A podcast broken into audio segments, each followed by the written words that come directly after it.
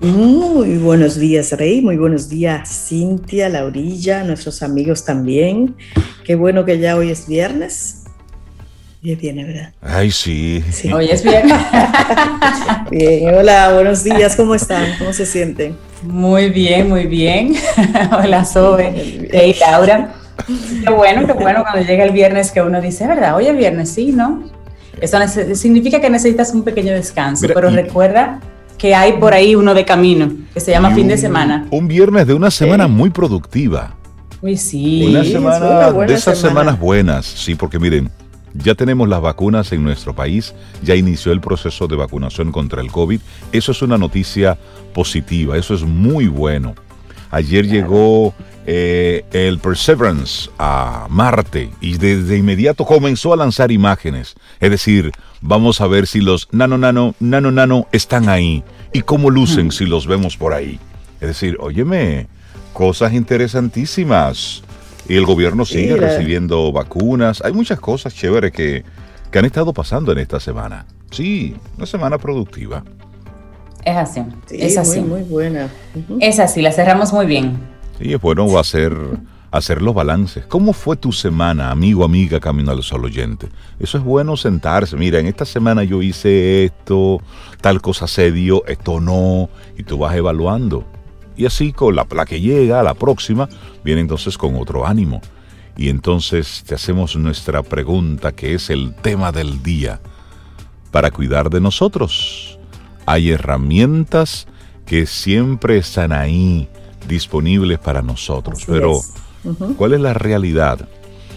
Que Rey cuida a Rey, que Sobe cuida a mm. Sobe, que Cintia cuida a Cintia. Y después que tú te cuidas, entonces tú puedes apoyar a otros, ayudar a otros. Pero primero. Y cuidándote, cuidas a otros. Exactamente. Profesor, usted habló hoy. Y cuidándose en todos los sentidos. Y eso, es tan difícil de entender, Rey. Sí. Cuidarse en todos los sentidos, además. Exactamente. Bueno, y vamos a, recordar de inmediato nuestras coordenadas. El 849-785-1110 es el número del Camino al Sol. Conecta por ahí con nosotros y a través de la aplicación de WhatsApp estamos conectados y conversamos y todo eso. Y también nuestra página web, caminoalsol.do, para que conectes ahí y nos escuches. Así que, ¿le parece si arrancamos de una vez? Porque miren, hay muchas informaciones que compartir. Sí, una, sola cosa. Diga usted, profesora. ¿Ustedes llegaron a ver el Chavo del Ocho? Sí. Oh, pero. Claro. Hasta, repetición. Claro. Ah, pero entonces ustedes saben quién es María Antonieta de las Nieves. La chilindrina. La chilindrina. Pues ya alborotó las redes, Rey. ¿Qué pasó? ¿Qué hizo la chilindrina?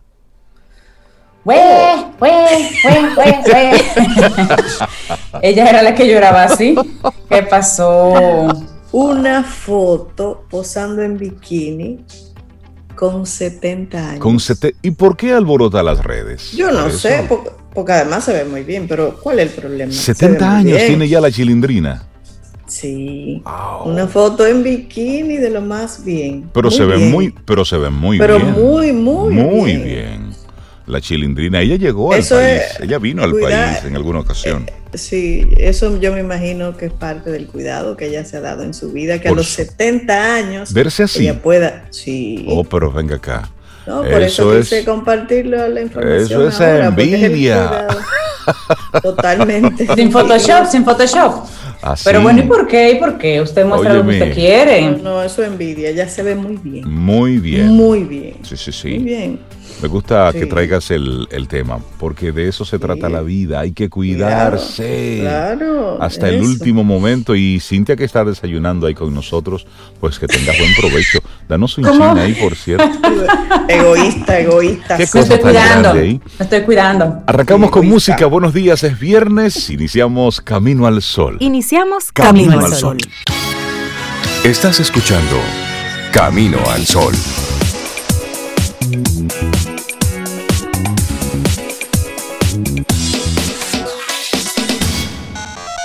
Escríbenos 849-785-1110. Es nuestro número de WhatsApp.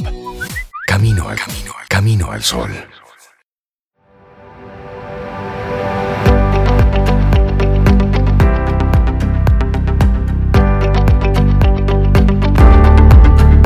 El verdadero amor propio no tiene por qué divulgarse o mostrarse en público. Es un estado interior, una fuerza, una felicidad la seguridad. Una frase de Brian Weiss. 728 minutos, el desinteresado acto de cuidar de uno mismo. Esa es nuestra reflexión para hoy. Qué bonito, me encanta. porque desinteresado, no, yo le voy a poner el interesado acto de cuidar de uno mismo. Es que la pandemia nos enseñó que cuando uno se cuida a sí mismo, también cuida a la familia, también está cuidando a los amigos y a la comunidad. Y eso es lo que queremos invitarte un poco a reflexionar sobre esto hoy. Te hacemos una pregunta. ¿Cuál es la lección más importante de la vida en pandemia? Mucha gente pudiera decir, yo me incluyo ahí, que el, el autocuidado no es un acto egoísta. Y eso es lo que hemos aprendido en esta pandemia. Oh. Que yo cuidar, al yo cuidarme, te estoy cuidando a ti. Al yo quedarme en casa en la medida de las posibilidades, te estoy cuidando a ti. Y es la realidad. Me estoy cuidando yo, pero te estoy cuidando a ti. Para nada egoísta, todo lo contrario, todo lo contrario. Bueno, durante la COVID-19 hemos aprendido que todos estamos conectados y que cuidarnos a nosotros mismos, mantenernos seguros y estar bien, es una manera de cuidar a nuestra comunidad. Tomar precauciones es una manera de evitar que nosotros mismos, nuestros seres queridos, nuestros vecinos se enfermen y de evitar que nuestro sistema de atención médica se vea abrumado. Uno de los desafíos del 2021 será continuar haciendo del autocuidado una prioridad cuando la pandemia haya pasado. Si siempre has dicho que no tienes tiempo para el autocuidado o que el autocuidado parece egoísta y autoindulgente, no estás solo. Una de las cosas con las que te encuentras todo el tiempo es la idea de que no puedo invertir en cosas que sean buenas para mí, porque me quita la capacidad de ser un buen padre o de hacer lo que necesito en el trabajo. Y eso lo dijo Kenny McGonigal, psicóloga de, la, de salud y profesora de la Universidad de Stanford. Y ella sigue diciendo, ¿no sería estupendo que aprendiéramos a apoyarnos en nuestra interdependencia y que pudiéramos tener algún tipo de alegría al saber que cuando me cuido a mí misma, a menudo también cuido a los demás. Y yo le quitaría, le quitaría el a menudo. Siempre cuida uno a los demás. Sí. Eso es uno. Bueno, comienza el 2021, que ya vamos por febrero, pero si no lo has hecho hasta ahora, bueno, comencemos redefiniendo lo que es el autocuidado, hoy, ahora. El autocuidado no es solo hacer tiempo para recargar las pilas con una siesta, una meditación o tomar un descanso de la familia, aunque todas esas cosas sí cuentan. Pero el autocuidado en última instancia implica establecer prioridades, fijar límites y encontrar un propósito. Y todo el mundo entiende que la relajación y el descanso son importantes. Sigue diciendo McGonigal, cuyo libro más reciente, The Joy of Movement, o La alegría del movimiento, dice, así que hay aspectos del autocuidado relacionados con el sueño. Todo el mundo debe tomar un baño, encender velas. Existe esta idea de que necesitamos calmarnos, pero ¿qué puedes experimentar hoy que te llene de las emociones positivas que necesitas para hacer las cosas más importantes de tu vida? Se trata de reponer fuerzas para comprometerse con la vida. Jack Gropel, él es un coach ejecutivo y profesor de ejercicio y ciencia del deporte de la Universidad de Jackson de Gelgin en Illinois, dijo que siempre es difícil convencer a la gente de que pueden dedicar tiempo al ejercicio y a otras formas de autocuidado. Y también habla de que el cuidado personal es muchas cosas. Él lo dice a través de su libro que se llama The Corporate Athlete, How to Achieve Maximal Performance in Business and Life. El atleta corporativo, cómo alcanzar el rendimiento máximo en la vida y en los negocios. Puede ser el ejercicio, crear límites, es mantenerse a salvo emocionalmente. Tal vez no sea discutir con ese tío sobre política en este momento. Puede ser espiritual, pero tú tienes el control de ello. Así es. Y bueno, y para aprender algunas formas de pensar en el autocuidado. Hay, diferentes retos y hay diferentes formatos, pero nosotros vamos a compartirte algunas formas. Por ejemplo, y esto viene con una serie de días. Apóyate en el autocuidado. El autocuidado es diferente para cada persona. Y hay unos cinco ejercicios que te los vamos a compartir. Iniciamos con dedicarte las mejores las mejores horas del día para ti mismo. Groppel a menudo aconseja a sus clientes a que planifiquen un día típico, desde el amanecer hasta la hora de acostarse. Y probablemente pasas unas 8 horas durmiendo, algunas personas. Pero, ¿cómo pasas las otras 16 horas? Escribe el tiempo que mm. pasas preparando comidas, haciendo tu trabajo, comprando, viendo televisión, lavando la ropa, ayudando a los niños con la tarea, cuidando a un padre anciano, poniéndote al día con los correos electrónicos. Y luego él hace la siguiente pregunta. ¿En qué periodo de una o dos horas en cada día tú te sientes mejor? ¿Cuándo estás más energético, más productivo? Ahora mira tu lista, dice él. ¿Quién tiene esas horas? Intenta darte ese tiempo a ti mismo mejor darte la mejor parte del día no significa tomarte un descanso de dos horas de la vida. Significa concentrarte en tus prioridades en vez de en, el, en las necesidades de otra persona. Puedes usar esa hora o dos para lo que tú quieras. Puede ser para un pasatiempo, para un proyecto de trabajo que te apasione, tiempo con tus hijos o incluso para ser voluntario y ayudar a otros. Darte tiempo todos los días para tú centrarte en tus objetivos y valores personales, esa es la forma definitiva de autocuidado. Me gusta eso. Me encanta esa propuesta. Darse el mejor momento del día. Porque nosotros hacemos agendas que están relacionadas directamente con el trabajo. Pero planificar y plantear una agenda del día de qué yo hago durante el día, en qué momento como, en qué hago esto, y luego decir, mira, yo me siento mejor aquí, bueno, estas horas son mías. Está bueno ese ejercicio. Exactamente. Está muy, bueno. Pero hay otro, ¿eh? otro interesantísimo también. Escoge una palabra del año. Elige una sola palabra que describa los objetivos, los valores o estado de ánimo que quieres establecer para este año 2021. El año pasado McGonigal eligió la palabra vitalidad. No tenía ni idea de lo relevante que iba a ser eso, dijo ella. Este año piensa elegir la palabra danza, danza, por todos los significados que la danza tiene para mí personalmente en términos de celebración y comunidad y coraje.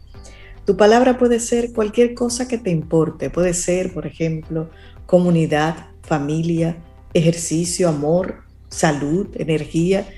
Usa tu palabra como un mini mantra a lo largo del año para recordarte que debes hacer el autocuidado y hacer del autocuidado una prioridad. Una palabra elegir para todo el año. Este es el año de las, del autocuidado. Por ejemplo, ¿cuál es la tuya? Alegría. Alegría. A ti te gusta mucho esa palabra, sí. Es muy Me encanta la palabra alegría. Bueno, hay una canción que se llama Alegría, ya la sabes, para, para ahorita. Sí, ella la sabe bastante bien. Sí, sí, pero para hoy, para ahorita, para más tarde, si es posible. Es una forma, tú sabes, Alegría. Sí, una forma de pedir la canción. Tercera sugerencia, crea un plan de descanso. Ah, yo pensaba que era un fondo de pensiones y luego pide el 15% y luego vete al no, Congreso. No, el 30, el 30. no, el 30, el 30. Mira, eh, pero tira piedra en el Congreso. En serio y en broma, este es muy importante. Si tú eres el cuidador de quien sea, si eres el cuidador de un padre en la tercera edad, un cónyuge enfermo, un hijo discapacitado, bebés, el autocuidado probablemente se siente como algo imposible. Encontrar tiempo para el ejercicio, para el apoyo espiritual o simplemente para divertirte es más fácil de decir que de hacer. Si lo dejas al azar, el autocuidado no va a suceder. Por eso es importante diseñar un plan de descanso familiar que identifique tus necesidades, tus deseos, así como los tipos de ayuda que otras personas pueden proporcionar. Convoca una reunión familiar, llama a tus amigos, dile a todos los que, lo que necesitas. Eso es muy importante. No esperes que ellos sepan automáticamente cómo te van a ayudar y que tú necesitas ayuda. Dilo. Hay un grupo de apoyo, hay, lugares así de, grupos de apoyo para personas que son médicos o enfermeras, líneas de psicología, busca en tu país, busca en tu ciudad o en tu comunidad qué personas. Pero es muy importante crear un plan de descanso porque una persona agotada no puede cuidar a otro y puede pasar de ser un cuidador a un maltratador, señores. simplemente porque físicamente ya no tiene más nada que dar. Está cansado, está hastiado y hay unas emocionalidades ahí que a veces son tanto difícil, difíciles de controlar. Así es, así es. Bueno, y te compartimos otra. Ayuda a otra persona. Nuestros cuerpos y mentes se benefician de varias maneras cuando ayudamos a otros. Los estudios muestran que tener un fuerte sentido de propósito nos protege del estrés a corto plazo y predice una mejor salud a largo plazo. Si las formas tradicionales de cuidado personal te parecen demasiado centradas en ti, piensa en cómo ayudar a los demás para hacer y que esto puede ser bueno para ti.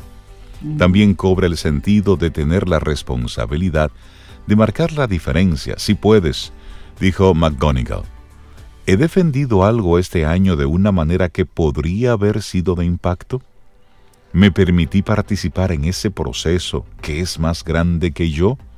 Son buenas estas preguntas. Eso es salir un poco de ti y conectar con otros.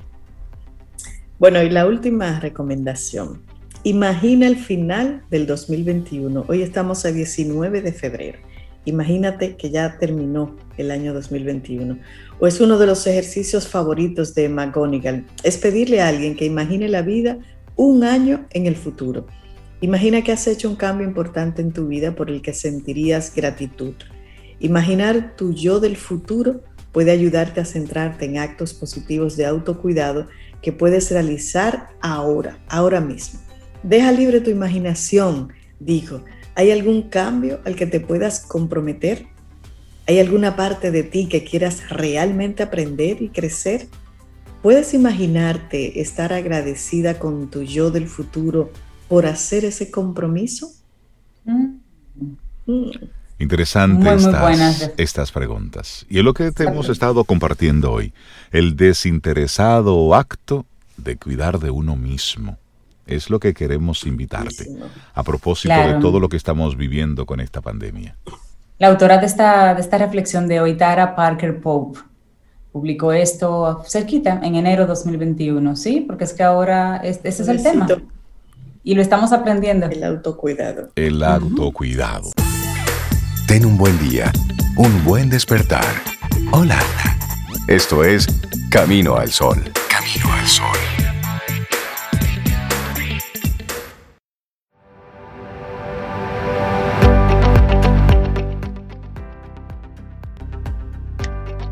Tómate un momento para apreciar lo increíble que eres tomado del libro Apartando el ego de todo. Vamos avanzando, 7:49 minutos es viernes, estamos a 19 de febrero, te recuerdo, caminoalsol.do, por ahí conectamos, estamos transmitiendo desde aquí para el mundo mundial y en el Perseverance ahí llegó eh, le mandamos el link ahí escrito en un papelito para que allá lo peguen en Marte y desde allá también los están escuchando. ¿Qué va a decir el papelito? No, el link. Buenos días. El link, ah, no, el link. de Camino al Sol. porque en Marte es chévere, ahí está todo. Entonces, con que vean el link allá, ya están escuchando Camino al Sol. Ah, la tecnología, caramba. No entendieron el chiste. Sí, no. Ay, sí, sí, Seguimos aquí. Vamos a darle los buenos días, la bienvenida a Dalul Ordey, licenciada en psicología, doctora en neurociencia cognitiva aplicada y sobre todo colaboradora de Camino al Sol. Y amiga. Buenos días, ¿cómo estás? Ah, y vecina. Y vecina. Sí, eso. No, no, Eso. Los títulos no me gustan, específicamente los últimos. Los últimos. Dalul, ¿cómo Buen día, Dalul. Buenos días, Cintia, Rey, Sobeida, Laurita. Encantada de estar aquí de nuevo y pues eh, siguiendo una línea temática de, eh, de, tener como ese objetivo para este año de ser, de ser mejor persona, de, de, ser mejor ser humano. Y entonces hoy vamos a hablar de cómo trabajar la excelencia a partir de mejorar nuestros hábitos. Y tú dices, bueno, ¿en ¿qué tiene que ver una cosa con la otra? Vamos a ir viendo. Vamos primero a entender qué es un hábito. Un hábito es algo que se hace de manera habitual, vaya, qué interesante, pero que también tiene que ver con costumbre, con rutina, algo que ocurre y que se hace con frecuencia. ¿Sí? Entonces, cuando yo tengo un hábito, yo, es una acción un comportamiento, un pensamiento, una emoción que se da de manera recurrente. ¿Qué hace que un hábito sea hábito? Que se automatiza a nivel de sistema neurológico. Es decir, yo no tengo que pensar cómo hacer algo o cómo sentir. Eso sale natural porque ha pasado tantas veces, se ha repetido tanto que se convierte en una respuesta autónoma. ¿Ok? Entonces, muchos hábitos sabemos que los tenemos porque somos conscientes, pero lo, curioso es que la mayoría de ellos no son a nivel consciente, son cosas que yo hago en automático, que se, lo hago recurrentemente, pero que no necesariamente aportan al desarrollo de mi excelencia, al desarrollo de mis habilidades y a mejorar mi ser como persona, como profesional, como vecino, como amigo o como simplemente como ser humano. Entonces ahí entra el primer punto importante.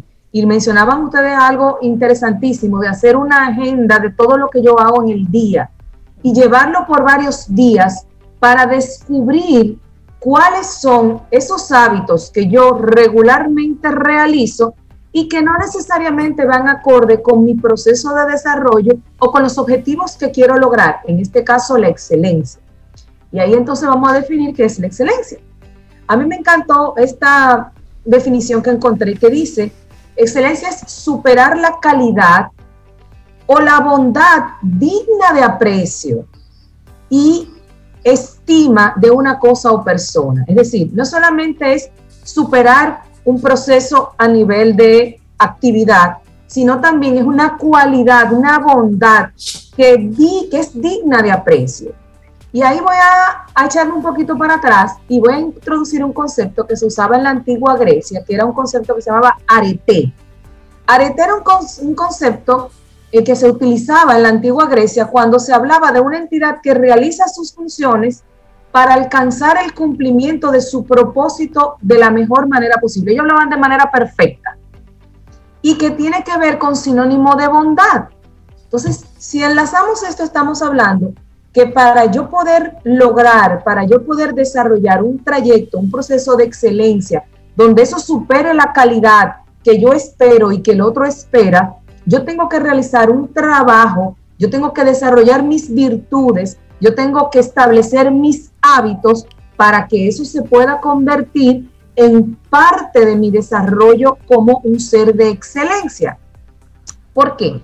Porque cuando nacemos, ¿verdad? Nosotros todo lo tenemos que aprender, absolutamente todo. Caminar, hablar, comer, eh, eh, escribir, conducir, todo lo aprendemos. Esos hábitos, esos aprendizajes se convierten en aprendizajes automáticos, autónomos. Yo no tengo que pensar que tengo que poner primero un pie y luego otro pie. Cuando yo voy manejando, yo voy haciendo otras cosas que no es pensar en que tengo que pisar el freno o el acelerador, porque eso se convirtió en un en una reacción autónoma, en un hábito automático, en algo que yo hago sin tener que pensarlo. ¿Y por qué es importante establecer los hábitos para la excelencia? Porque cuando yo realizo, cuando yo establezco rutinas que me llevan a automatizar, a hacer habitual acciones que tienen que ver con mi beneficio personal, mi cerebro tiene el espacio y la energía suficiente para ocuparse de los temas importantes. Si yo tuviera que pensar en absolutamente todo lo que yo tengo que realizar, no voy a tener tiempo para desarrollar un proyecto, porque tengo que pensar cómo escribir las palabras para hacer el proyecto. Entonces, ¿qué, va, qué, ¿qué sucede? Las prácticas repetitivas hacen que esos comportamientos, primero, se automaticen para yo poder entonces dedicarle a las actividades cognitivas que exijan todo ese funcionamiento de mi sistema para poder poner en funcionamiento mi ámbito ejecutivo. ¿Por qué mis funciones ejecutivas? Porque yo planifico, porque yo creo objetivos, porque yo desarrollo un plan para llegar a esa, a esa meta, porque yo evalúo cómo está sucediendo, sucediendo esas acciones para ver si son efectivas o no.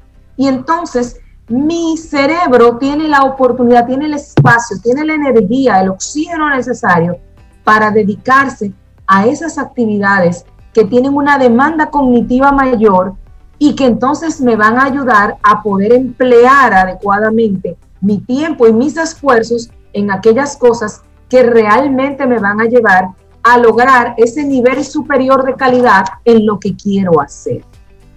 Entonces, ¿qué nos va a pasar? Que nosotros tenemos que empezar a ser conscientes de cuáles son esos hábitos que no me están ayudando a alcanzar la excelencia. De repente yo no me doy cuenta, pero yo me paso 40 minutos pasando canales a ver qué es lo que está pasando en la televisión. Y ahí se fueron 40 minutos. Ahí se fueron 40 minutos. Pero igual, el tema de los hábitos no solamente tiene que ver con conductas repetitivas, tiene que ver con reacciones emocionales, tienen que ver con formas de pensar.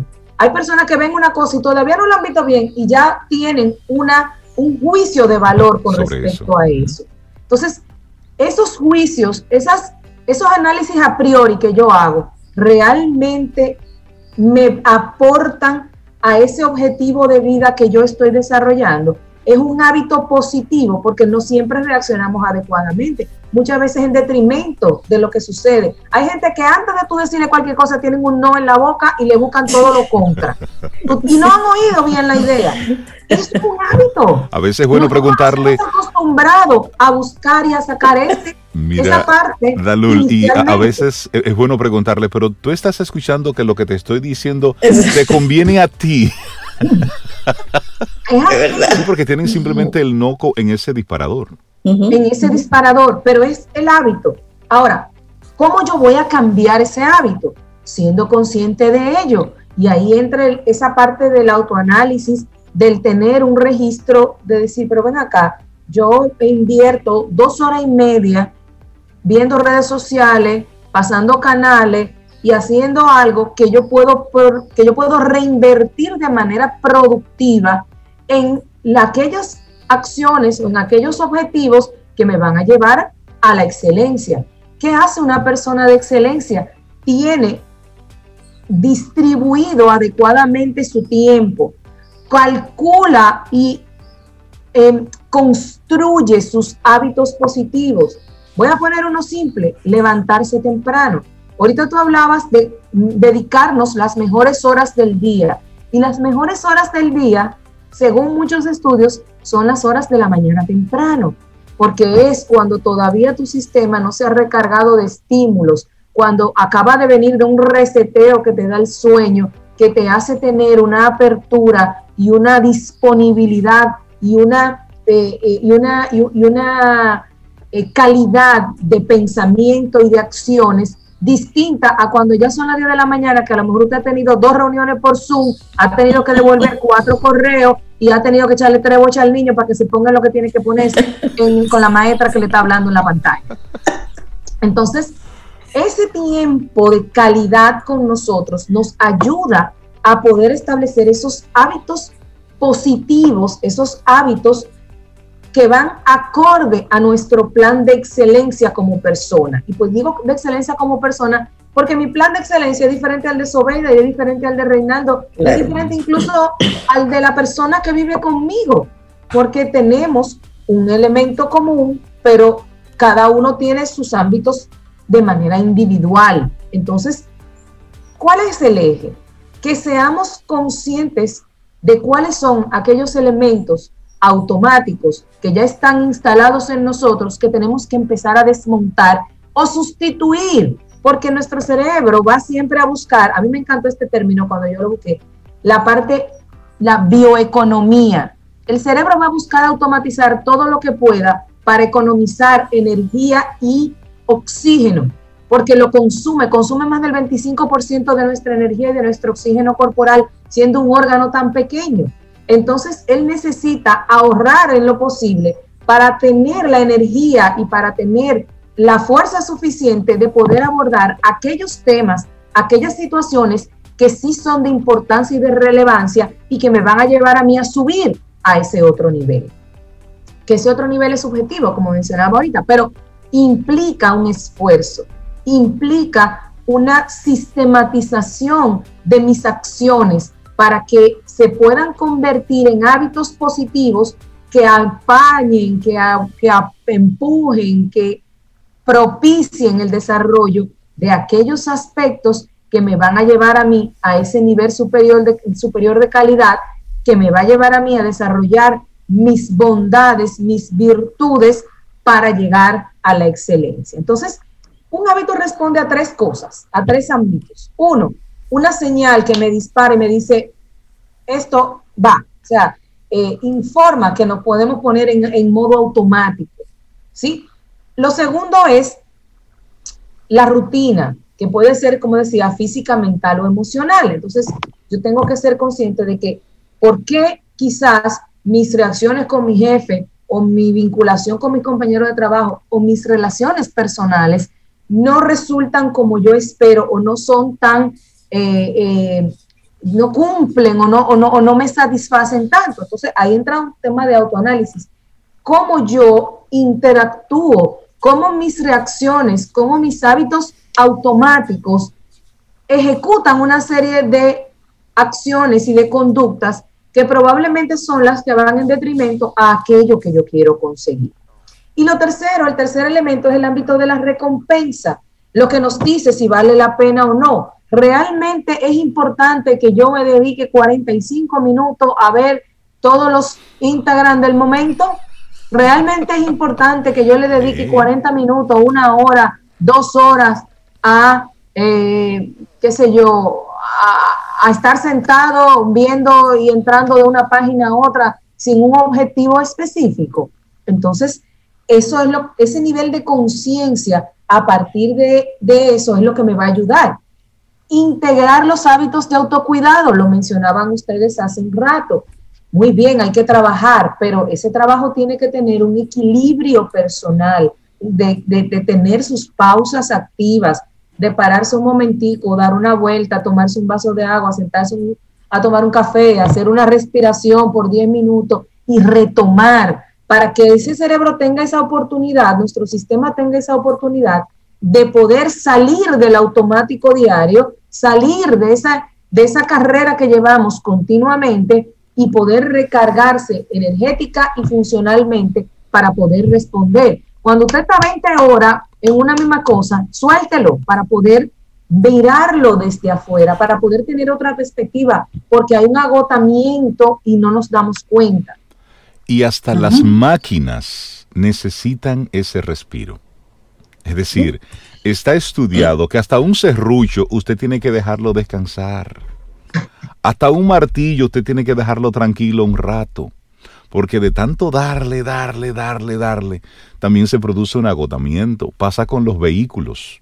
Es decir, ¿a quién no le ha pasado? Usted tiene un vehículo y usted lo usa todos los días, todos los días, pero hay una temporada ahora en, en cuarentena que tú duraste con el vehículo detenido tres días, cuatro días, cuando tú te vuelves y te montas, tú sientes el vehículo como más ajustadito, como Oh, pero como que le sentó bien el descanso. Hasta eso es, verdad, importante. Es verdad. Y si eso pasa con, con, con máquinas, con objetos inanimados, ¿qué no pasa con nosotros? Y voy entonces a la otra parte. Cuando yo le doy, le doy y salgo y salgo y salgo y no le voy a dar su mantenimiento, a cambiarle su aceitico, a hacerle su rotación de goma, a medirle el líquido de freno, también entonces va a pasar lo contrario, que va a empezar a funcionar, va a empezar a fallar. Y un fallo que en un momento puede ser leve, si no me detengo se puede convertir en un daño mayor. Y eso nos pasa a nosotros.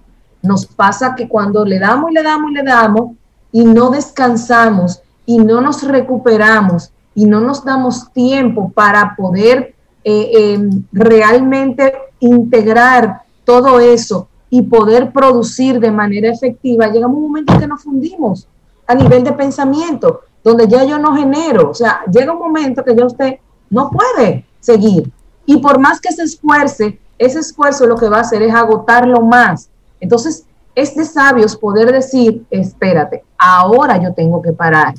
Y ahora yo necesito pasarme dos horas, tres horas, un día, medio día, sin ver nada de trabajo y sin estar cerca de una computadora. Sí, porque, literalmente estás fundido, claro. Claro que sí. Entonces, esos hábitos, esas, esas acciones que nos benefician, que nos hacen ahorrar energía cerebral para dedicarlo a lo importante, tenemos que reevaluarlos tenemos que ponerlos en perspectiva y tenemos que saber cuáles tenemos que eliminar y cuáles tenemos que instaurar, porque se pueden instaurar. ¿Por qué? Porque nuestro cerebro es, es impresionante. Cuando yo hago una acción por varios días y de manera consistente, ya yo no necesito poner el despertador para levantarme a las 5. Ya a las 5 menos 5 yo tengo los ojos abiertos. Así es. Ya cuando el despertador suena, ya yo estoy activo, porque ya yo creé, ya yo hice ese hábito, esa, esa acción autónoma, ya no me va a consumir energía porque va a salir de manera natural. Así que eh, vamos a empezar a evaluar nuestros hábitos. Lo que tú dices, Dalul, aplica para mucha gente. Para mucha gente. Hay algunos que, no le funciona, que no le aplica. Hay algunos que no. Dalul Ordey, la gente que quiera conectar contigo, que quiera ponerse en contacto con, con tu espacio, ¿cómo lo hace? Claro que sí, nos pueden conseguir en Neurotraining eh, al 809-532-1992. Nos pueden buscar en las redes, en como Neurotraining rayita bajo RD por Instagram y en nuestra página web eh, www.neurotraining.do y allí pues también van a encontrar muchísima información y muchísimas eh, cosas interesantes. Hemos conversado con Dalul Ordey de Neurotraining. Que tengas un excelente fin de semana, Dalul. Gracias, un abrazo para todos. Excelente tema como siempre, Dalul. Un abrazo.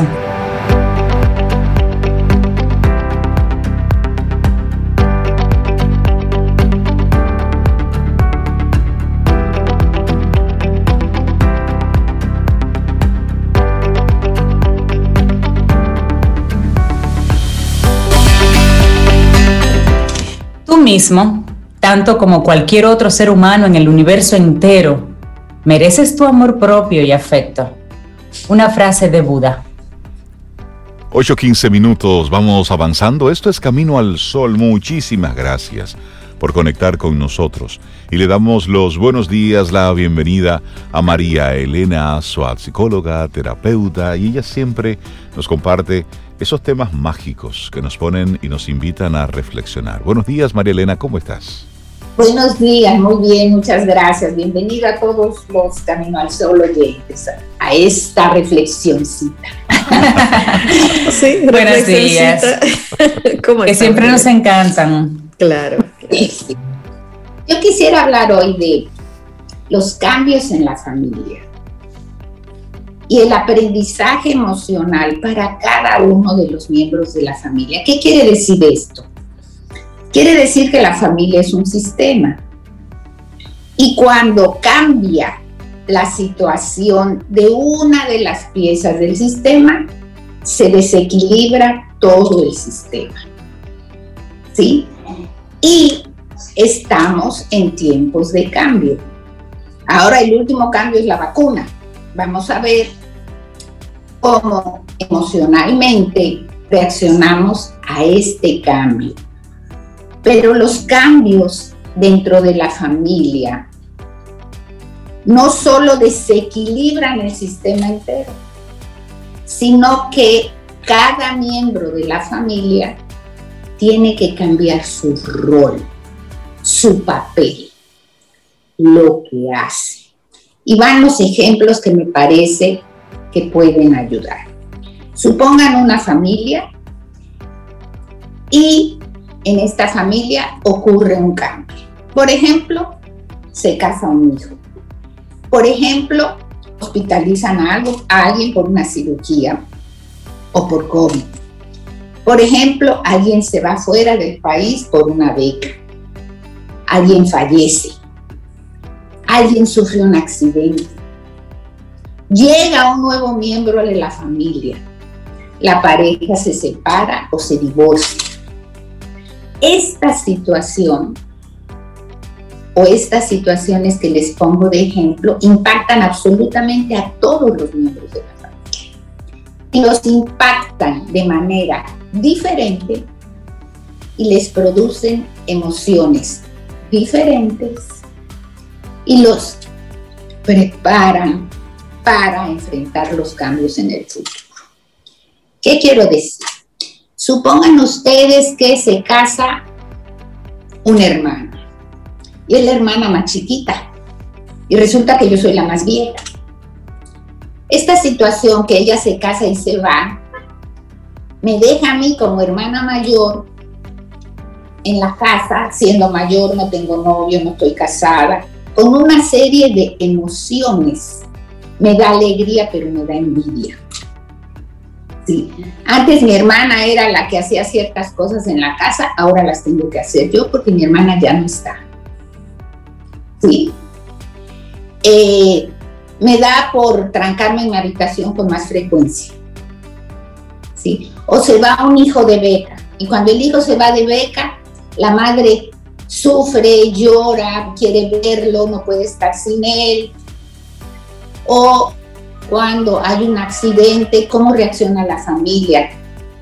Hay personas que cuando hay accidentes, miembros de la familia prefieren no estar prefiere meterse en una cuevita para no sentir. Entonces, vamos dándonos cuenta cómo los cambios en el sistema familiar desajustan la familia, la desequilibran.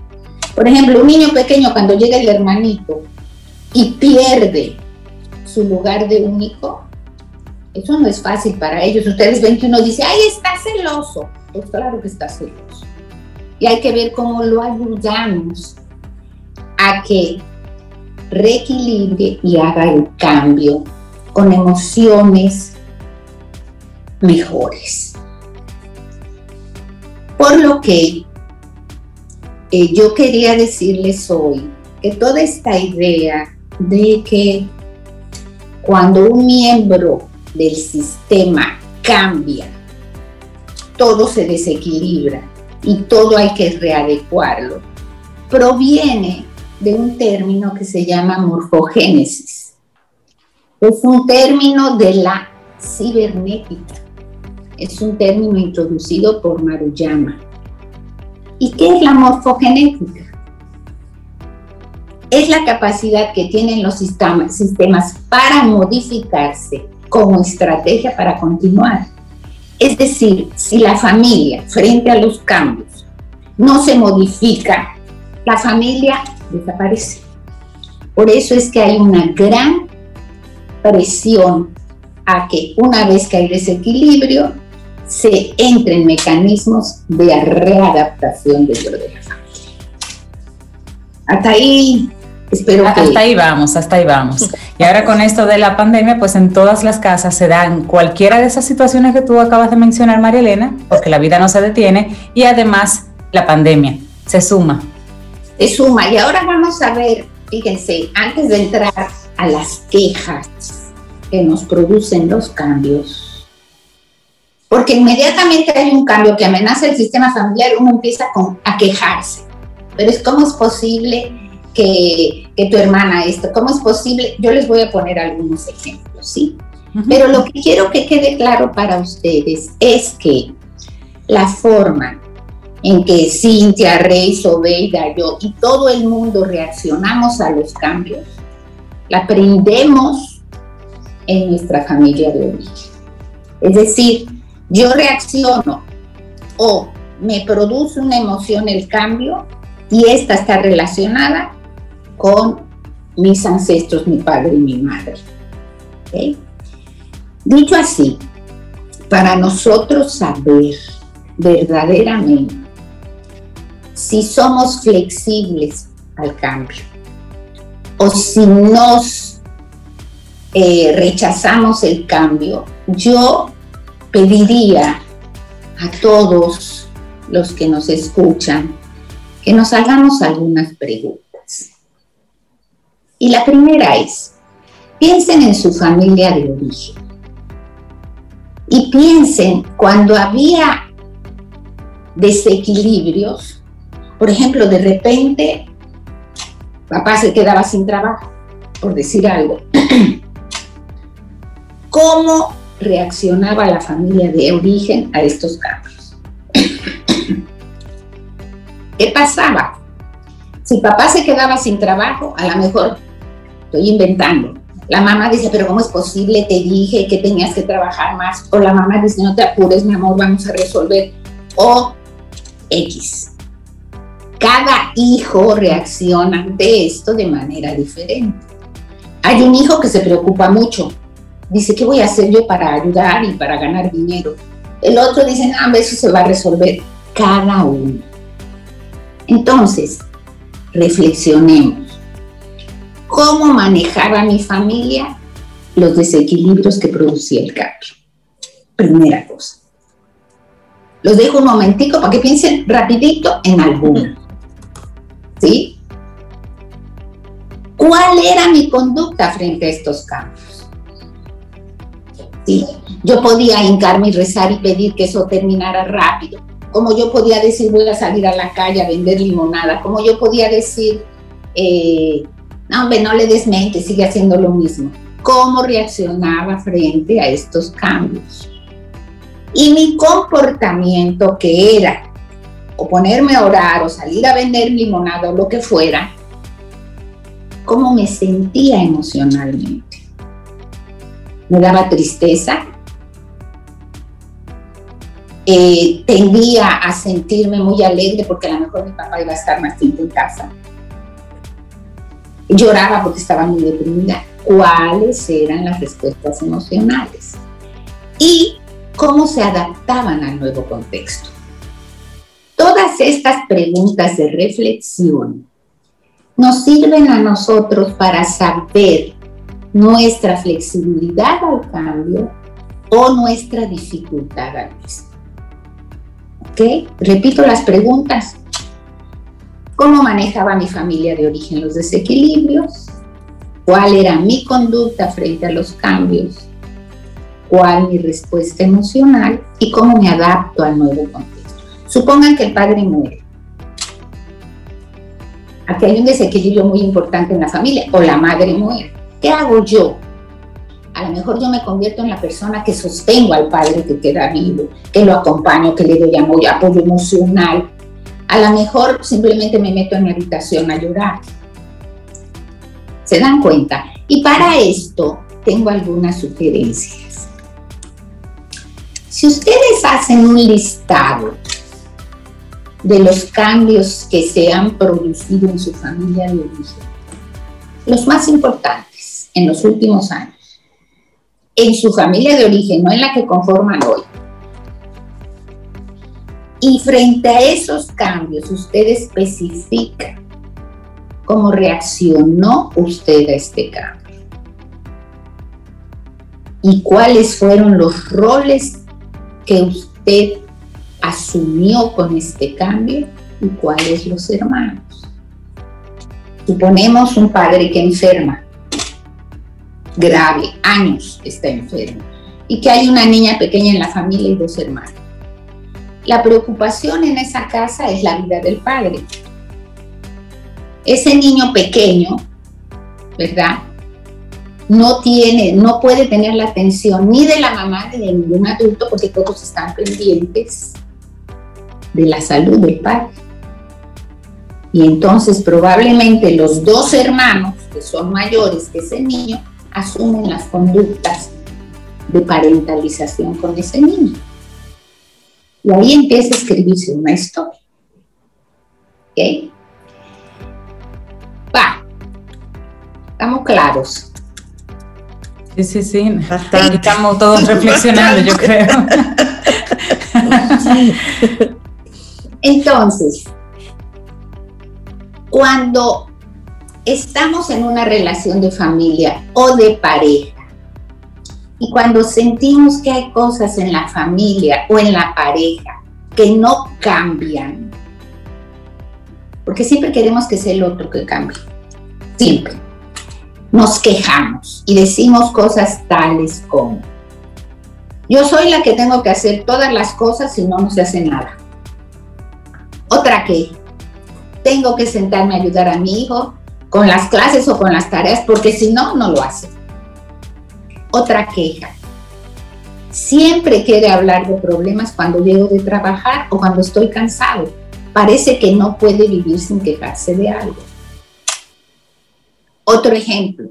Él debe saber lo que quiero, se lo he dicho muchas veces. Otro ejemplo Estoy cansado de repetir lo mismo. Nadie me hace caso. ¿Sí? Cualquier similitud con la realidad es pura coincidencia, por supuesto, ¿verdad? Y hay muchas otras quejas que usted puede agregar a esa lista. Mi jefe no me toma en consideración. Para mi mamá y mi papá, mi hermano es el predilecto, le dan todo, a mí no me dan nada. Yo he tenido poca suerte en la vida. Hay muchas quejas. Y siempre la queja, lo que tiene atrás, es la solicitud de que el otro cambie. Pero si ya vimos que para mí cambiar yo me resulta difícil, entonces vivo queriendo cambiar a los otros. ¿Y cuál es la sugerencia de qué empezar a hacer para dejar de quejarse de que el otro no cambia? Empezar a cambiar yo. Porque si la familia es un sistema y yo me quejo de mi pareja y espero que mi pareja o que mis hijos cambien, entonces lo que yo tengo que hacer es cambiar yo. Y si cambio yo, eso repercute en todo el sistema. María Elena, ¿y si mm. estoy escuchándote, entiendo lo que dices y veo que en la familia hay una situación? Y tomo esa decisión de, de dar ese paso. Pero por yo dar ese paso, me estoy convirtiendo en elemento de conflicto en la familia porque no me estoy comportando como tradicionalmente se espera en la familia. Por ejemplo, aquella en la que hay una serie de temas que no se tocan o no se hay algunas cosas que de frente no se hablan. Y yo comienzo a mostrar esa actitud diferente y por esa actitud diferente comienzo a desatar o abrir a esa caja de Pandora, comienzo a mostrar cosas. ¿Cuál sería la forma más más adecuada de manejar todo esto. Si yo por detonar ese elemento de, de diferencia comienzo entonces a alborotar las avispas. Sí, mira, mira, hay una cosa que se llama en psicología transgeneracional la buena conciencia y la mala conciencia. Okay. La buena conciencia es cuando tú te apegas absolutamente a todo lo estipulado, explícita y implícitamente por tu familia. No te sales de ese rol. Y la mala conciencia es que tú empiezas a salirte de ese esquema. Esa mala conciencia da culpa porque uno no está siguiendo los cánones de la familia. Y la buena o la mala noticia es que aunque tú lo planteas en tu pregunta como un acto consciente, cuando hay, por ejemplo, cosas que no se hablan en la familia o secretos que no se hablan en la familia, aunque no se hablen, tienen impacto en la familia. Totalmente. ¿Sí? Y si no se hablan, aparecen síntomas que pueden ser hasta físicos. Entonces, si tú porque así lo decidiste o porque estás haciendo un proceso personal, empiezas a hablar de estas cosas y a generar conflicto, el conflicto es la oportunidad de que el sistema cambie y crezca. Entonces, ¿cómo lo debes hacer? Porque esa es la gran pregunta. Quizás no sea recomendable confrontar y decir, ah, pero tú nunca me dijiste que mi abuelo era un alcohólico. Exacto. Sí, sí. Nunca me lo dijeron y yo averigué y supe que era un alcohólico, un loco y que tuvo mujeres. No es la forma. Sí. La forma que hay que investigar es del corazón, decir, pero ¿qué pasó con el abuelo? Siempre he tenido dudas de su vida. La gente siempre habla de sus abuelos. ¿Qué pasó con el mío? Es decir, abrir desde la comprensión de por qué no se habla de ese secreto en esa casa, no desde la confrontación. ¿sí? Entonces implica un estilo de comunicación comprensivo con la familia. Porque dicho de otra manera, en la familia, cuando ocurren estas cosas, a veces uno de los miembros empieza con síntomas, por ejemplo, eh, distracción en clase, no aprende, es rebelde, es contestatario. Y eso lo que nos está indicando es que ese miembro del sistema familiar es el chivo expiatorio de una situación que hay total en el sistema. Sí, está detonando algo. Está detonando algo. Y muchas veces no nos damos cuenta y empezamos a a, trabajar con el niño y a darle pastillas al niño y el o, a culpabilizarlo o a etiquetarlo porque tú, porque tú, y al final él lo que está es teniendo una manifestación de algo que está pasando en la familia. En el núcleo de la familia. Y volvemos al sistema. Él es una pieza y consciente o inconscientemente está generando para que la familia se reequilibre. ¿Sí? Entonces, la propuesta es no sé si quedó clara la respuesta. Sí, sí, muy bien. Muchísimas gracias. Entonces, en lugar de estar yo instalado en la queja, porque el otro no cambia, porque el otro no hace, porque el otro lo que sea, la propuesta es empezar a cambiar yo. Ahora me engancho a un programa que oí de ustedes, donde se hablaba de cómo los padres tienen que contener a sus hijos desde el corazón, etcétera, etcétera. Con Isabela Paz tuvimos esa conversación el miércoles, sí. Exacto. Y entonces yo decía, ok, yo puedo asumir eso como una estrategia. ¿Sí? Y decir, ok, la recomendación es contención a mis hijos. Si yo lo hago desde el corazón y emocionalmente comprometida, va, pero si a mí lo que me dice Isabela es eso, y yo le hago caso a Isabela, pero siento cosas diferentes, eso no va a funcionar. Claro, no está siendo coherente con todo el No está siendo coherente. Por eso a veces este, yo tengo mucho cuidado en no dar recetas porque esto es como la vacuna, quién sabe cómo va a reaccionar cada quien, qué trae adentro de su. Es una construcción personal, una receta personal. Pero lo que sí, y como una vacuna, lo que hay es que ponérsela, es decir, hacer un acto de conciencia en la familia. Miren, hay una situación y tenemos que verla. Y sea uno de los miembros, no importa la edad o la posición dentro de la familia, cuando hay una situación es dentro que hay que verla y hay que tocar esos temas. María Elena Suad, gracias por tu tema. Nos dejas con muchísimos aprendizajes. Y ahí está la invitación. Si algún amigo o amiga Camino al Sol oyente quiere seguir profundizando en esta conversación contigo, ¿cómo se pone en contacto? Y bueno, se pueden poner en contacto conmigo en el WhatsApp 809 868 0886 para iniciar este viaje hacia adentro del sistema familiar y producir los cambios desde ahí. Buenísimo.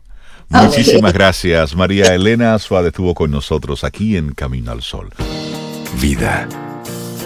Música. Noticia. Entretenimiento. Camino al Sol.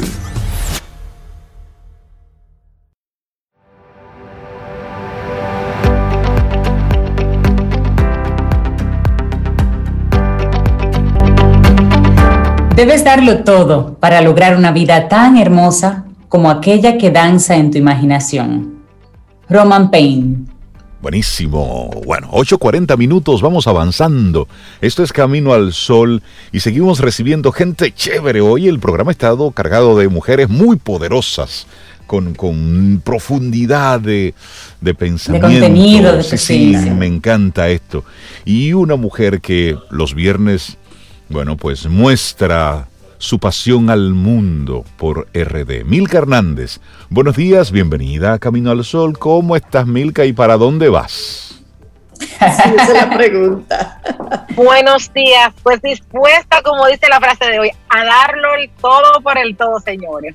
¿A dónde voy este fin de semana? Pues señores, al sur de la República Dominicana toca la hora de Pedernales. Como ustedes saben, eh, Pedernales es pues una de las provincias más hermosas de la República Dominicana, con cerca de un 48% de, su, de lo que es su territorio, pues inmerso en ese hermoso sistema de áreas protegidas de la República Dominicana. Parte de lo que es la biosfera de la República Dominicana. Tenemos una sola de conservación que declarada por la UNESCO ha sido declarada pues eh, biosfera y bueno, esa, ese recurso, esa reserva de la biosfera está lo que es la región Enriquillo, Bauruco y Jaragua. tenemos ahí lo que es el Parque Nacional Jaragua, en donde está pues la fabulosa playa de Bahía de las Águilas.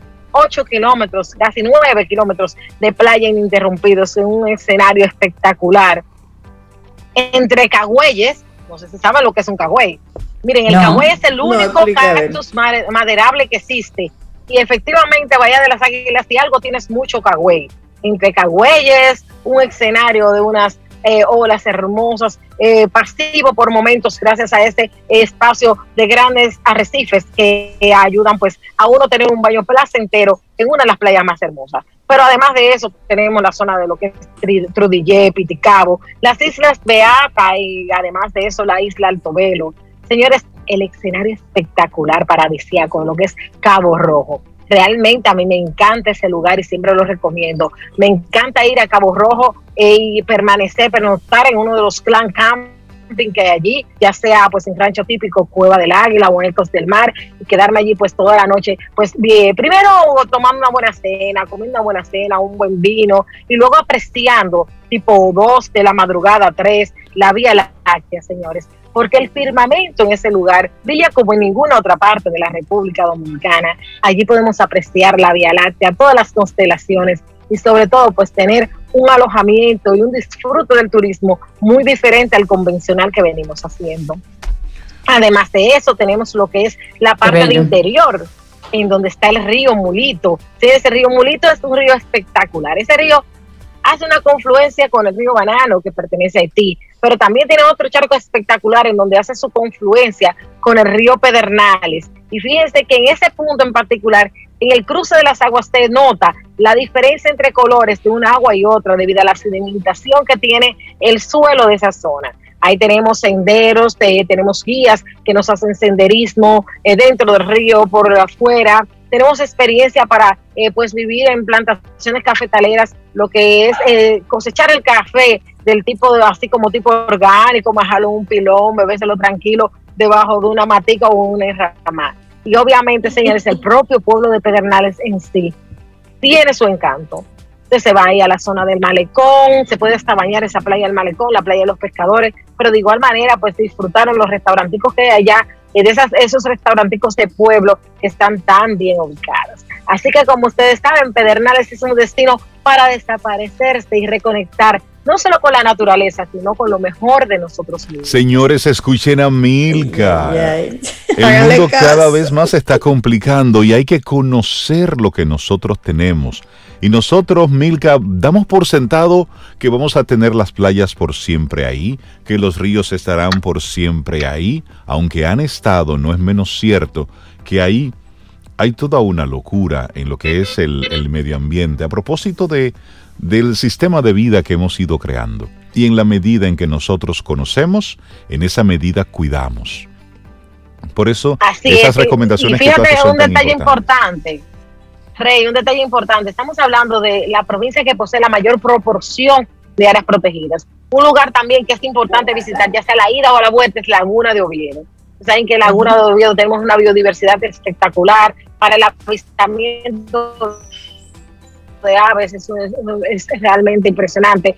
Pueden pues hacer las excursiones que ya te dan la vuelta en barquito dentro de la laguna, bañarte con el barro que hay en la laguna de Oviedo. Eh, otra de las escapadas es hasta la zona de donde está el río Banano, que confluye, que confluye con Río Molito, que ahí está la fortaleza Banano, una fortaleza que fue construida en la época de Trujillo y posee pues una eh, es, eh, arquitectónicamente es una pieza muy valiosa para lo que es el patrimonio arquitectónico cultural de lo que es la provincia de Pedernales. Es una provincia que tú la ves en esencia pequeña porque tiene muy poca población, entonces tú lo que ves más son los descampados, pero todo lo que es el trayecto, de que tú te vas desde aquí, eh, te paras, por ejemplo, en Barahona, yo me paro siempre en un sitio que se llama Guasinguey a comer una empanada rellena, y ahí continúo disfrutándose para ese escenario paradisíaco, eso, toda esa zona, cuando tú vas del paraíso con Barahona, que tú vas a Pedernales. No, para mí esa carretera es, es mágica. Amor, con los los molinos de viento que yo me transporto porto al Quijote y me siento así como que ando con mi Sancho Panza. En fin, señores. Impresionante esas imágenes. El sur ¿eh? lo tiene todo como la República Dominicana. Y a mí es, esa carretera, cuando tú vas por todo ese, por ese litoral, e, son de esos momentos donde yo desearía que otro manejara para yo poder disfrutar. Pero entonces Cintia no me hace caso. Y ella es la que quiere disfrutar la vista. Entonces yo tengo que ir despacito para ir, para ir viendo, porque esa imagen ahí es, es espectacular. Y cuando tú ves por primera vez, así es, todo el parque, los parques eólicos que están ahí en, el sur. Sí, es, una, imagen impresionante. ¿eh? Sí. Bellísimo eso ahí. Sí. Milka Hernández asegurada de disfrute, de placer y de gozo. Y obviamente allí se come riquísimo, así que no dejen de pedir en tiempo que va y veda, pues la langosta, sus pescados al coco, pescado frito y sobre todo ese mofonguito que hacen en lo que es el rancho típico Cuba del Águila en Cabo Rojo, que es un monfongo que por dentro es una explosión de sabores relleno de camarones y una crema. Ay, Dios mío. Milka Hernández, que te vaya muy bien. Disfruta mucho por allá goza, pásala, pásala bien y muchísimas gracias por, por conectar con esa energía tan chula. De verdad que sí. Pasión por el RD. Yo creo que cada pueblo se lo agradece a Milka, de verdad que sí. Gracias. Señores, síganme en las redes sociales, arroba Milka Hernández RD y arroba Pasión por RD. Un abrazote, Milka. Un abrazo. Cuídate mucho. Que te vayas súper y piensa en uno por ahí, Milka. A disfrutar contigo. Milka tiene una capacidad para explicarte las bondades de un lugar en tan poco tiempo y lugares que tú supuestamente conoces, sobre Rey. pero ¿qué? Pero yo he ido y nada de eso he visto. Entonces te invita a que vuelvas a reconectarse. Cuando tú vas después de Milka es otra cosa. El entusiasmo y la pasión que, que invita a uno a salir ahora mismo. Ay, señora, que yo me gozo mi destino yo gozo mi destino. Entonces, todo lo que yo le comento a ustedes lo hice yo eh, hace poco en tres días y lo voy a hacer ahora este fin de semana. Buenísimo. Qué bueno, qué bueno. Hernández, un gran abrazo. Nosotros hacemos una pausa y retornamos en breve. Esto es Camino al Sol. Contigo hoy, contigo siempre. Camino al Sol.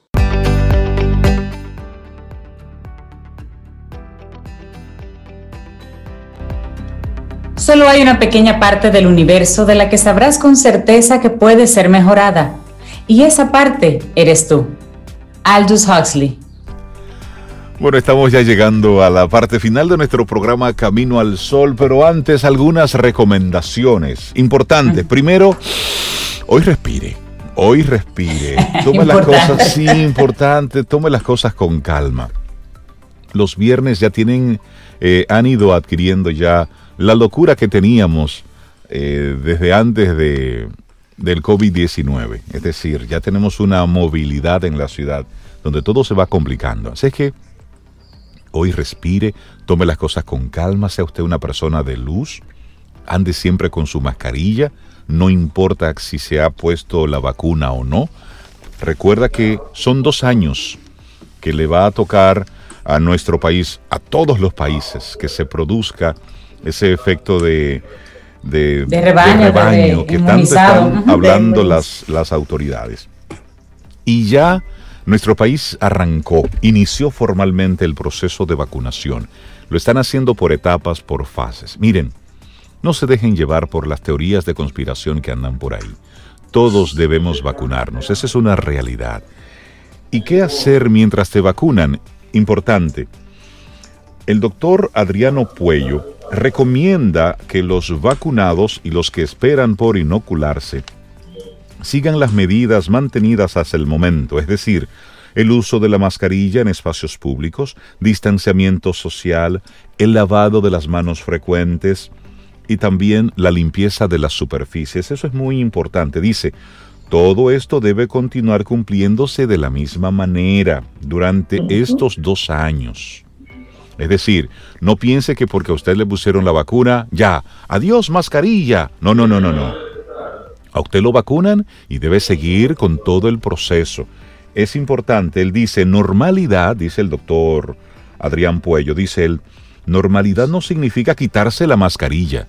Normalidad significa comenzar a, a aumentar la capacidad productiva con las medidas que ya todos sabemos y estima que se convertirá en una normalidad vacunarse cada año. Oigan esto, eso sí se va a convertir en una normalidad, vacunarse cada año.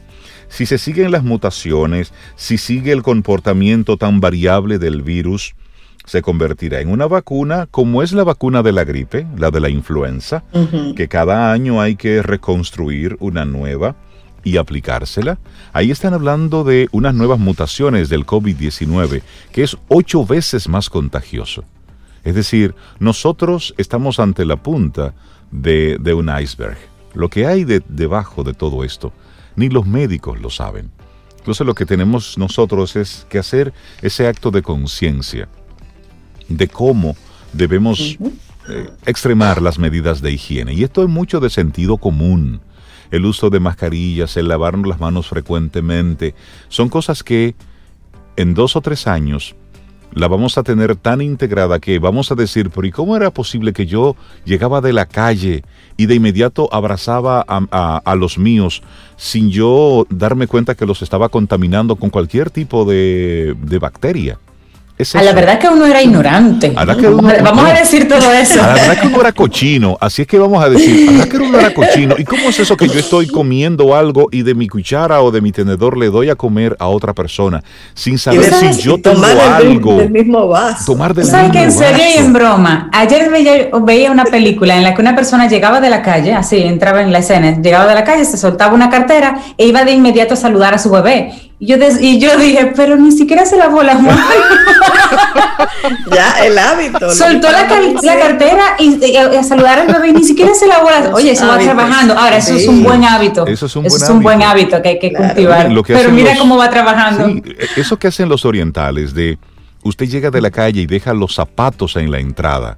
Óyeme, usted se pasa el día entero pisando eh, zonas sucias y luego con esos mismos zapatos entra a su casa y entra a su habitación y luego se quita los zapatos y no hay nada más rico que andar descalzo y luego usted está pisando sobre esa superficie que ya usted pisó con los zapatos. Eso es sentido común, ¿eh? Así es que normalidad es extremar las medidas de higiene. Eso es, eso es sentido común. Las medidas para prevenir el COVID son medidas de sentido común. Esa es la realidad. Así es que las vacunas ya estamos eh, en el proceso y están llegando y es importante que le demos seguimiento a todo esto y entendamos el proceso y también darle ese espaldarazo eh, que desde el Estado se está haciendo a todo este proceso. Y eso es importante, no desesperar. Ahí ya se está hablando de la posibilidad de, de apertura de clases, ya de eso estaremos hablando para la semana que viene. Pero lo importante es que todos entendamos cuál es el proceso que como país estamos viviendo, que como, que como planeta estamos todos viviendo.